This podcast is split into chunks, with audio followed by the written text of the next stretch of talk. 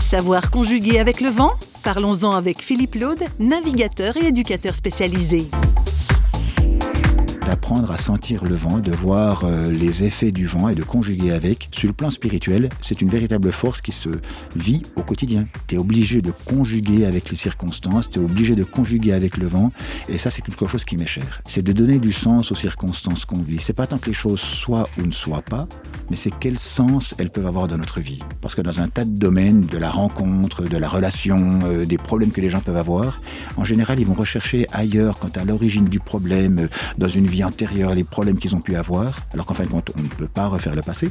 Ça va pas servir à grand chose que de comprendre, parce qu'en fin de compte, euh, voilà, ben, j'ai bien compris, maintenant qu'est-ce que je fais?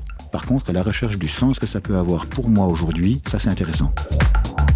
C'est pas faux, vous a été proposé par Parole.fm.